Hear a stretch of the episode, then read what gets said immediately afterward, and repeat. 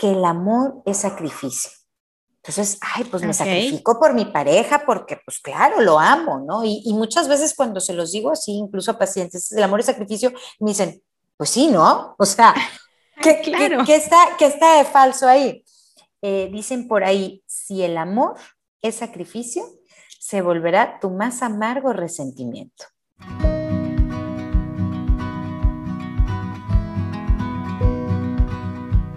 Hola, bienvenidos al podcast Bienestar Conciencia. Soy Nicole Fuentes. Y hoy estoy muy contenta porque está con nosotros Bárbara de la Garza, que además de ser una increíble psicóloga es una muy buena amiga. Déjenme les cuento la trayectoria corta de Babi, porque si les cuento la larga nos tardamos mucho.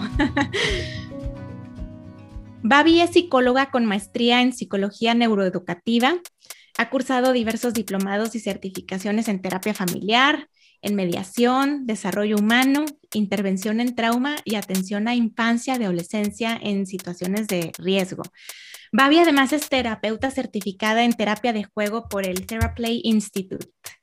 Y bueno, muchas otras cosas más que les invitaré después a checar sus redes para que conozcan a, a Babi. Babi, ¿cómo estás? Bienvenida. Ay, Nicole, qué gusto estar aquí.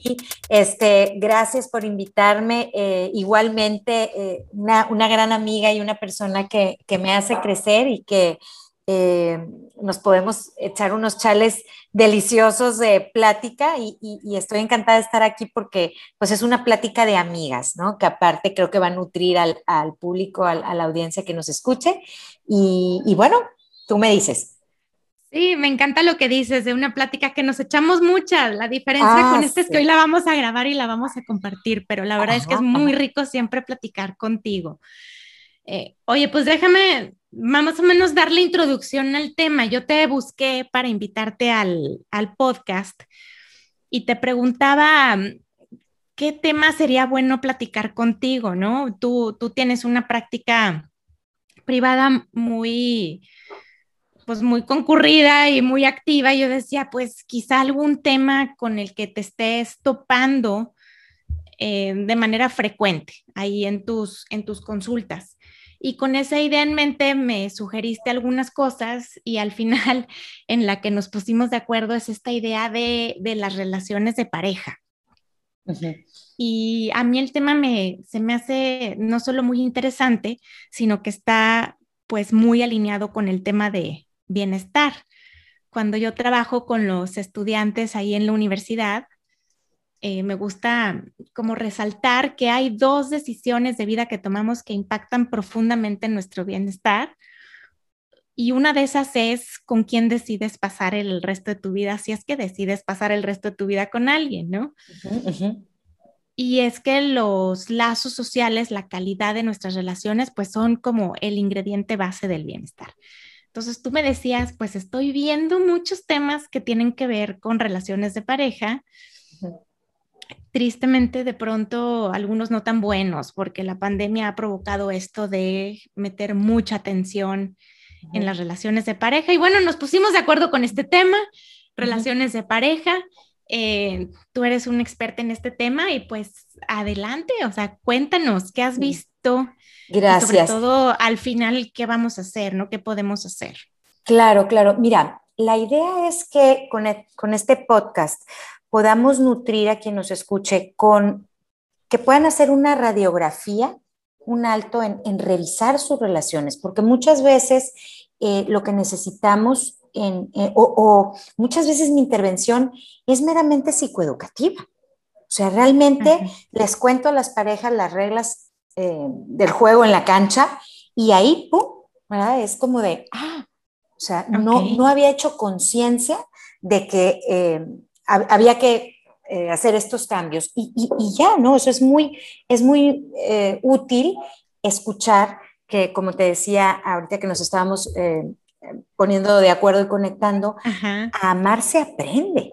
Hay que educarnos en el amor. ¿Por qué? Pues porque somos eh, la pareja que somos o eh, el amar lo hacemos por un patrón que ya tenemos neurológico de, de nuestro, cómo nuestros papás llevaban su relación de pareja y algo que tenemos por default.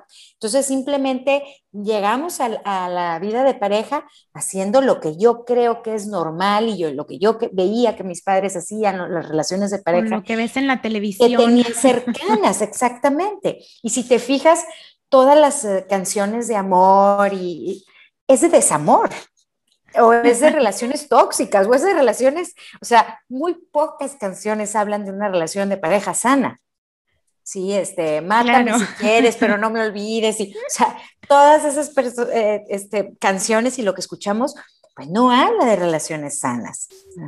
Sino más bien de las que duelen. Exactamente. Ahora, fíjate, muy curioso el, el tema del amor, porque Freud decía que cuando estaba lejos, estaba en otra ciudad, su esposo, eran novios, ¿verdad? todavía no eran esposos, él escribió 900 cartas de amor. ¿ah? Ok. Por ahí están publicadas cuando estaba lejos. Cuando la tuvo cerca, ninguna. Ok. se acabaron esas. Este, entonces, el amor es, es como, funciona como ilusión óptica. O sea, cuando no lo tengo, es cuando más lo siento, aparentemente, ¿no? Y es cuando más me inspiro y todo, pero lo difícil está cuando lo tengo cerca y, esa convivencia continua, ¿cómo le hacemos para amarnos? Este, en la cercanía, ¿no? Y vivieron felices para siempre. Vivieron felices para siempre, ese es el gran este, reto. Entonces, eh, claro, el, el día de hoy me gustaría empezar con esta reflexión porque siempre estamos pensando en qué me hace sentir el otro, ¿verdad? Ay, me hizo sentir eh, rechazada porque no me invitó a tal evento, me hizo sentir eh, no valorada porque no me tomó en cuenta para tal decisión. Yo les diría, hoy vamos a empezar cambiando un poquito la perspectiva. Yo les preguntaría, tú que nos estás escuchando, ¿eh? ¿Qué le hace sentir a tu pareja? O sea, ¿qué se siente ser tu pareja? En el día a día. esa pregunta es una pregunta poderosa. Porque como bien dices, casi siempre estamos a la, a la, o a la espera o a la expectativa de lo que mi pareja hace por mí o lo que debería de hacer por mí para que yo me sienta bien. Pero ahorita la pregunta que nos estás poniendo sobre la mesa es, no, no, no, ahora va al revés. ¿Qué le haces tú sentir a tu pareja. O sea, si yo le pregunto a tu pareja qué onda contigo, ¿qué me va a decir? O sea, es decir, una revisión, una introspección eh, profunda en revisar los últimos cinco días, ¿no? Los últimos meses. ¿Qué acciones he hecho? A lo mejor eh, no me contestaba el teléfono y le llamé 15 veces. Este, y después, eh, no sé, le reclamé por alguna situación de impuntualidad, pero a, lo mejor un reclamo de desproporción. Y entonces, en todas esas interacciones, ¿qué lo hizo sentir? Y, yo he hecho esto mucho, esta reflexión con, con muchos pacientes y tenía por ahí un paciente que me decía, Bárbara, yo creo que hago a mi esposa, yo, yo creo que le lo que le hago sentir es miedo. Sí. Todo el tiempo, o sea, desde que ha de ver mi, tele, mi, mi nombre en el, en el, celular cuando le llamo, desde ahí yo creo que empieza a sentir miedo porque sabe que la voy a presionar. O sea, mi, mi orden, mi, este, pues la, la, hace sentir. O la manera de hacer las cosas, sí. Manera de hablar, ¿no? O sea, eh, entonces, desde ahí hacemos un cambio porque yo te cuento, generalmente las parejas que vienen a terapia de, de parejas traen una agenda oculta de que se sientan en el sillón y entonces ojalá que Bárbara les diga algo para que él cambie o para que ella cambie. Entonces, oh sorpresa, que el que vas a cambiar eres tú, es, es individual, ¿no? El, el cambio. O sea, vas a terapia buscando que el terapeuta se ponga de tu lado. Ajá, y que, y que diga cosas para que el otro cambie, para que ella cambie. Y no, aquí venimos a un ejercicio personal. No vamos a enderezar este, nuestros pensamientos y nuestra forma relacional de una forma individual. Entonces, eh, bien, esa, sería como la, primera pregunta. ¿Qué lo estoy haciendo sentir o qué la estoy haciendo sentir?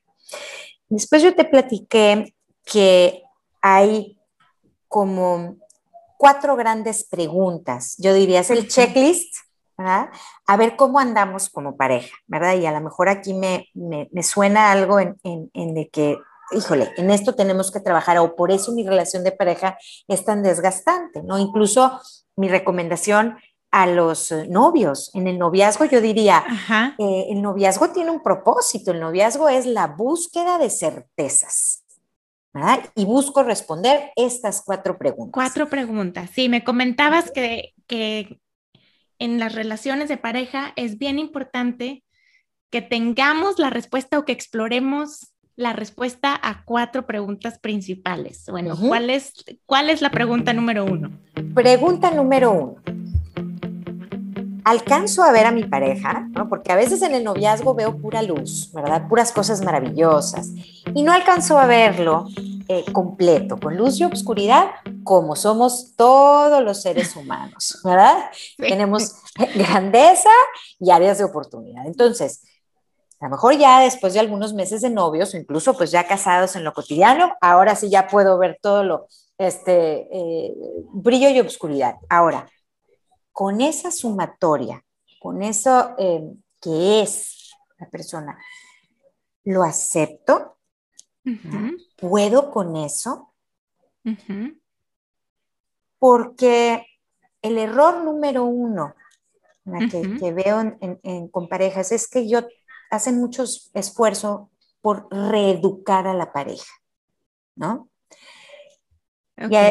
Y, si ya tu pareja es un adulto, es muy difícil reeducarlo, y menos viniendo de ti como su pareja. ¿no? O sea, el, eh, una cosa es que nos impulsemos juntos a ser mejores personas, que tengamos un plan de, mejora continua, etcétera, en un acuerdo. ¿ah? Y la otra es que todos los días esté diciéndole cosas a mi pareja como tratarlo de reeducar. Mira, yo te diría, haz, una pausa y a lo mejor, pues, eh, si tienes 17 años con esta pareja, probablemente así es, ¿no? lo más probable, lo, que dice la evidencia, es que, o sea, eh, no levanta la ropa. Exacto, ¿no? O sea, y le gusta dormir el sábado toda la mañana este, y, y, no levantarse a atender los niños. Todo el domingo. O, sea, ¿verdad? Y entonces, ¿qué hacemos? ¿A poco estoy condenada No, hacemos acuerdos, pero no nos reeducamos, ¿sí? Hay una diferencia. Entonces, veo lo bueno, veo lo malo también y decido de manera como muy honesta conmigo si puedo con lo malo también. si puedo con lo malo también. O sea, lo tengo que considerar en la fórmula y puedo con eso. ¿verdad? Y, puedo bueno, con eso. y si ya estamos casados y si tengo mucho tiempo, ¿te has puesto a pensar que a lo mejor estás reeducando todo el tiempo a tu pareja y qué tal si ya sueltas ese deseo de controlar y reeducar y lo aceptas después de 17 años que así es. Y mejor habla de lo que no te funcione y hagan acuerdos, ¿verdad? Bien. Sin quererlo cambiar su esencia o, ciertas cosas, ¿sí? Este, Bien. Oye, Babi, em, ahorita me viene a la mente un ejercicio que hacemos eh, con los estudiantes en la UDEM, que es justo cuando hablamos del noviazgo y de cómo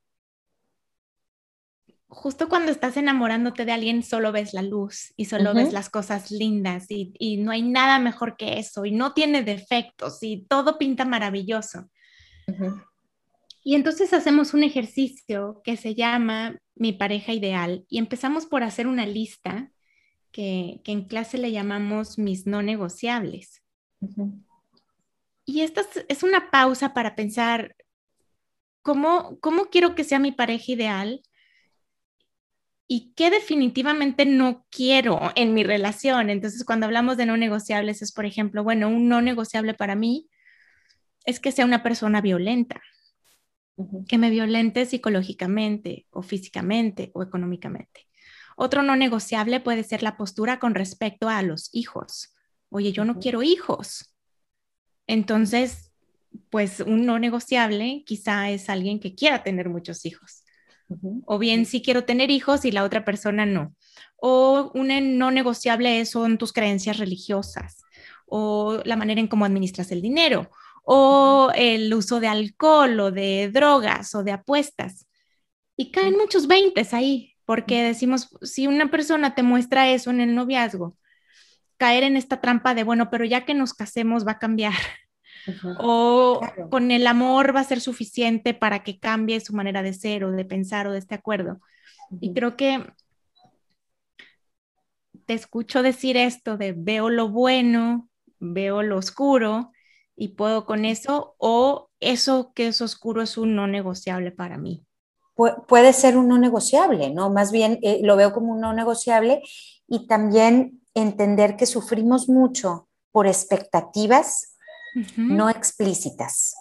O sea, tenemos las implícitas, ¿verdad? Que, oye, yo espero que, pero muchas expectativas, ¿qué es esto de cómo veo mi pareja ideal? O sea, yo siempre soñé con una casa en donde el marido estuviera presente en, el, en la cocina, haciendo el desayuno y con los niños jugando, y, y a lo mejor, eh, pues mi marido no jamás ha conocido mi expectativa y, por eso chocamos mucho, porque no nos hemos detenido a compartirla, ¿no? Entonces, e, este ejercicio se me hace que, les ayuda mucho a ver los no negociables, que es, que es la, la oscuridad, a lo mejor que yo no podría con eso, y también las expectativas.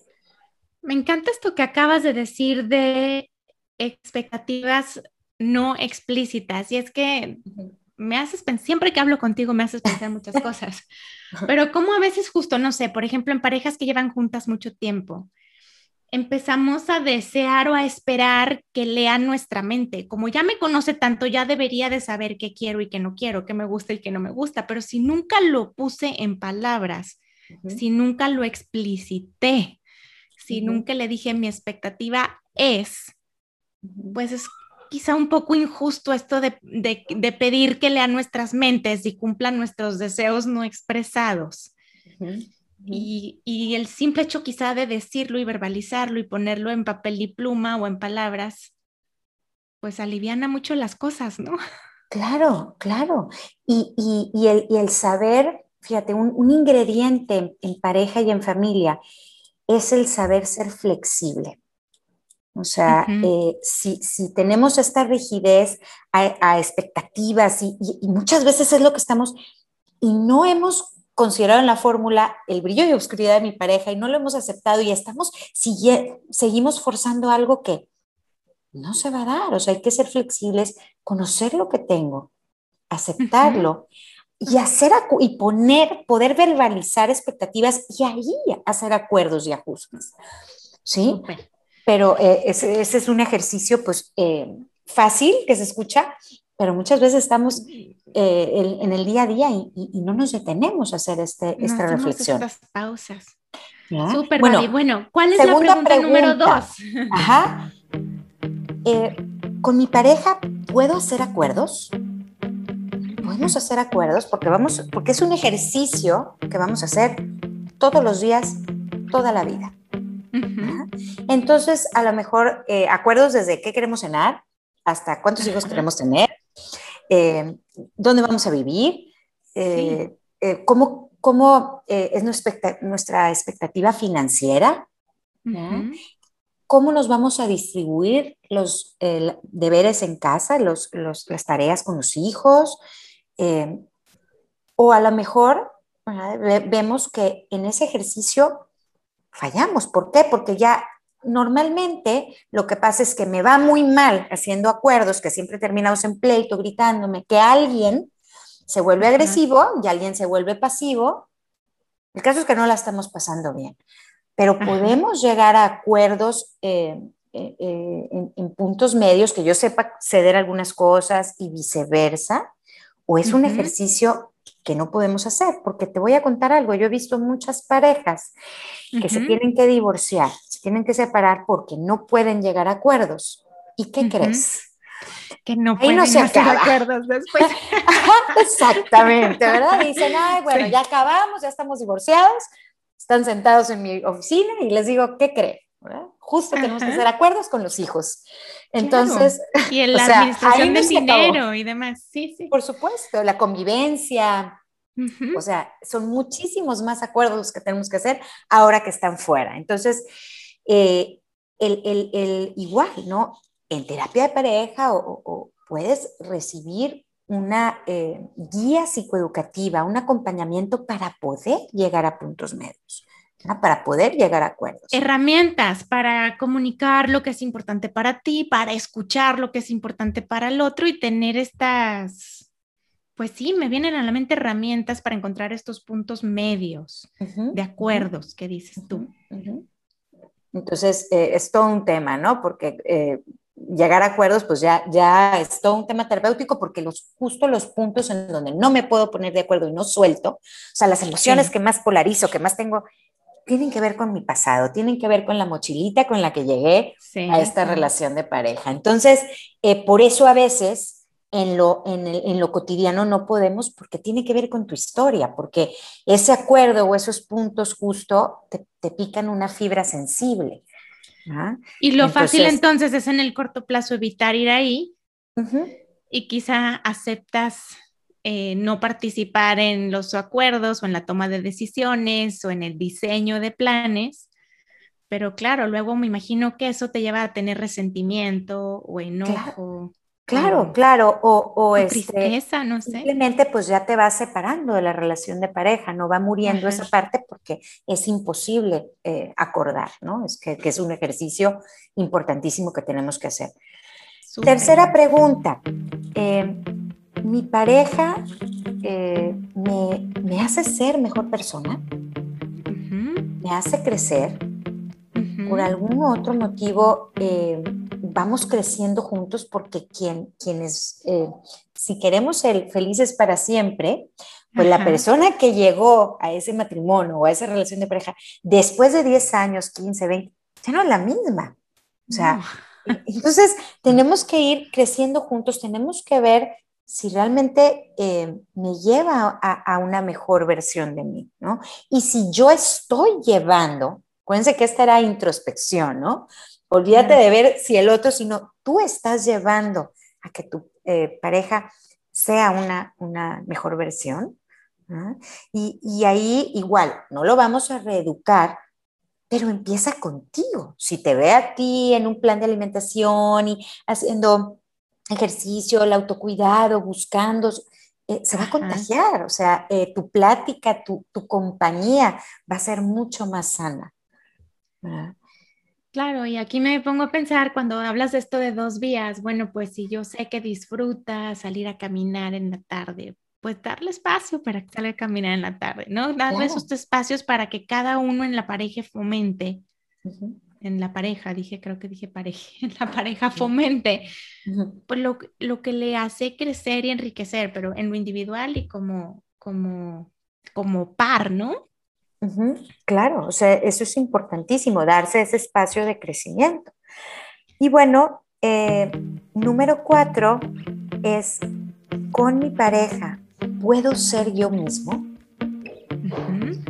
Porque suena eh, como fácil la pregunta, pero créanme que lo he visto demasiadísimo en terapia en que descubrimos que tengo que ser una versión eh, editada de mí mismo con mi pareja porque me río muy fuerte, entonces no le gusta, entonces me río un poco más bajito, o porque em, este, gasto mucho dinero, entonces eh, pues que no vea que gasté y le, y le digo este, cuotas eh, que, realmente no son, y escondo por aquí, por acá, o este, no puedo hablar de ciertos temas con los hijos, o, que vea que sí estuve presente como mamá y no que estuve despegada, o sea, muchísimas cosas. O vestirte de cierta manera, o no. Claro, o sea, desde cómo te ves, como tu arreglo personal, ahí a veces hay varios temas. Claro, claro, entonces, a ver, eh, realmente es muy cansado y, por qué ahorita en pandemia que está, ha habido pues muchísima más proximidad ¿no? continua,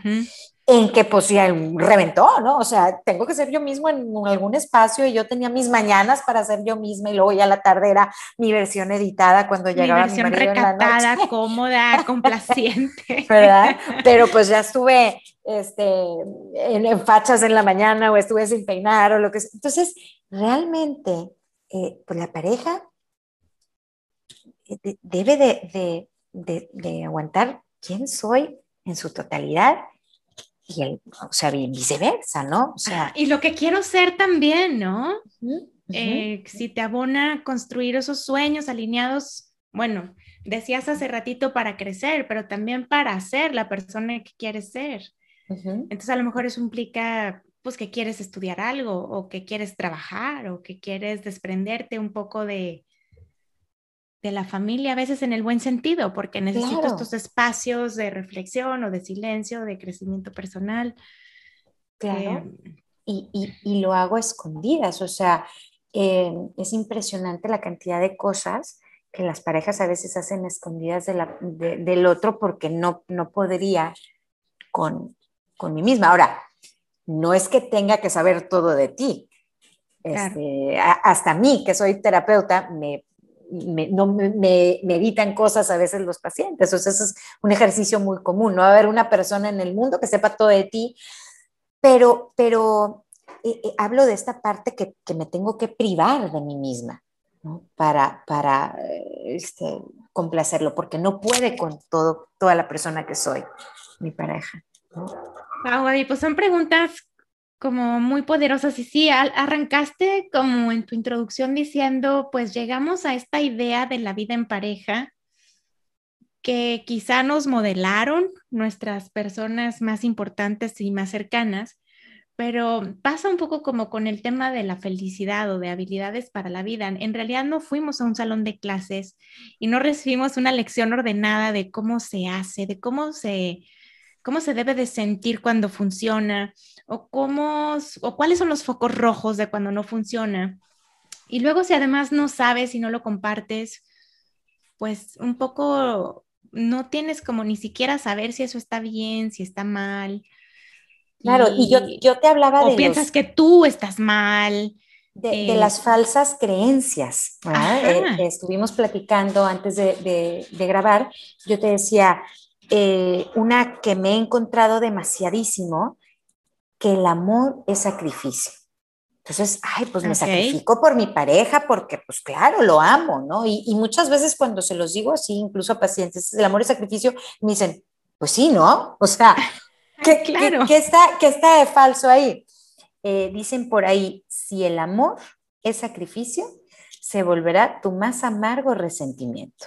ay, wow, qué poderoso vas a cobrar la factura. ¿eh? O sea, pues ya, ya ves, yo todo lo que hice por ti y tú eh, que no me has llevado, o sea, luego, luego el que yo hice por ti y tú que no has hecho. Y tú que no valoraste que yo me quedé. Y tú que no aprecias lo que tienes. Y tú, entonces, muchas veces te podrían decir, nadie te lo pidió.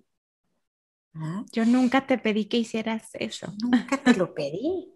Entonces ahí eh, lo conecto con otra falsa creencia de eres mi media naranja y tú me complementas.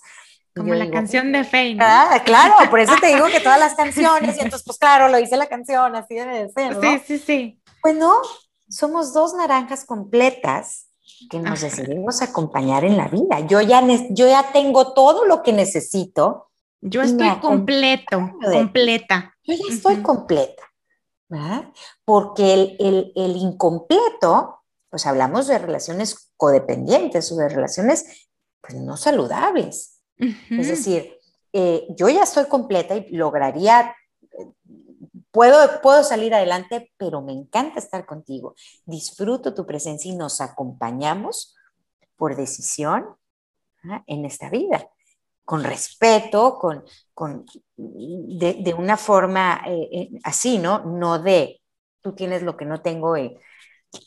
Claro, no desde un lugar donde me siento incompleto y roto y necesito, sino más bien estoy bien y qué padre que de esta posición de estar bien y completa decidamos o decida estar contigo y disfrute estar contigo. Porque el amor maduro, yo siempre les digo, es una decisión que renuevo todos los días. ¿ah?